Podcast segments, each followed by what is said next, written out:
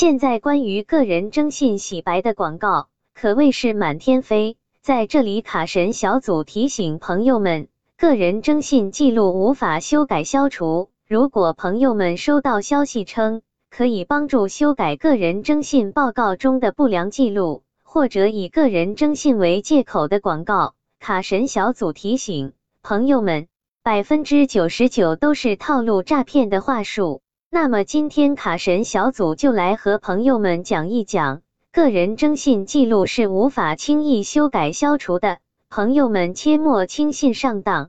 朋友们一起来看看详细内容吧。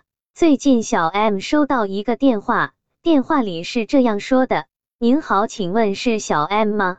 我是某借条平台的工作人员，这边查询到你大学的时候开通了借条，十九大之后国家不允许校园贷和学生贷，请问你需要注销吗？”小 M 表示怀疑后，对方说：“您信息可能被盗用了，这边我们帮您注销一下。这边没有强制你注销，不注销的话会影响您的征信，影响征信。”于是小 M 信以为真，添加了对方提供的 QQ 联系人称，如果要注销借条账号，就必须把关联的相关 APP 借条额度清零，具体就是把贷款借出的钱。转到相关账号，转完就不用他再还了。小 M 在对方的引导下下载了某借条、借呗等三个 APP，并在平台上借款转给对方。后来对方以小 M 输错密码、系统非本人操作存在风险，需要交纳保证金为由，让小 M 继续转钱给对方。小 M 一共转出了十万元。这时小 M 才意识到被骗。马上报了警。那么这样的诈骗套路很容易识别，为什么小 M 还会上当受骗呢？注销校园贷，以注销校园贷款账户为名，主要针对在校大学生和刚刚参加工作的新人实施精准诈骗。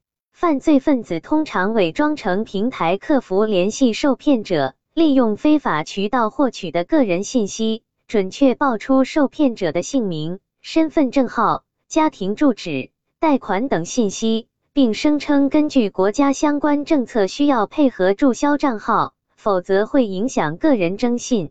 要求受骗者从多个贷款平台贷款，并将款项打往他们所提供的对公账户来完成清零和销户，且承诺账户注销后就会返还转账资金。但当受骗者真正按要求操作后，他们就会以新的借口要求受骗者继续打款，最终拉黑受骗者。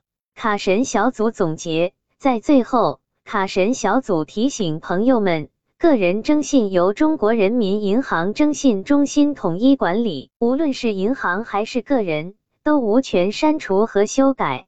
卡神小组希望朋友们知道，凡是自称贷款平台客服。提供注销不良网贷征信记录的电话都是诈骗，朋友们只要按时还清贷款，就不会影响到征信。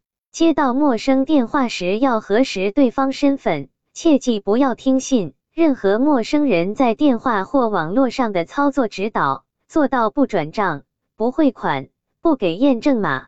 希望这个资料对朋友们有所帮助。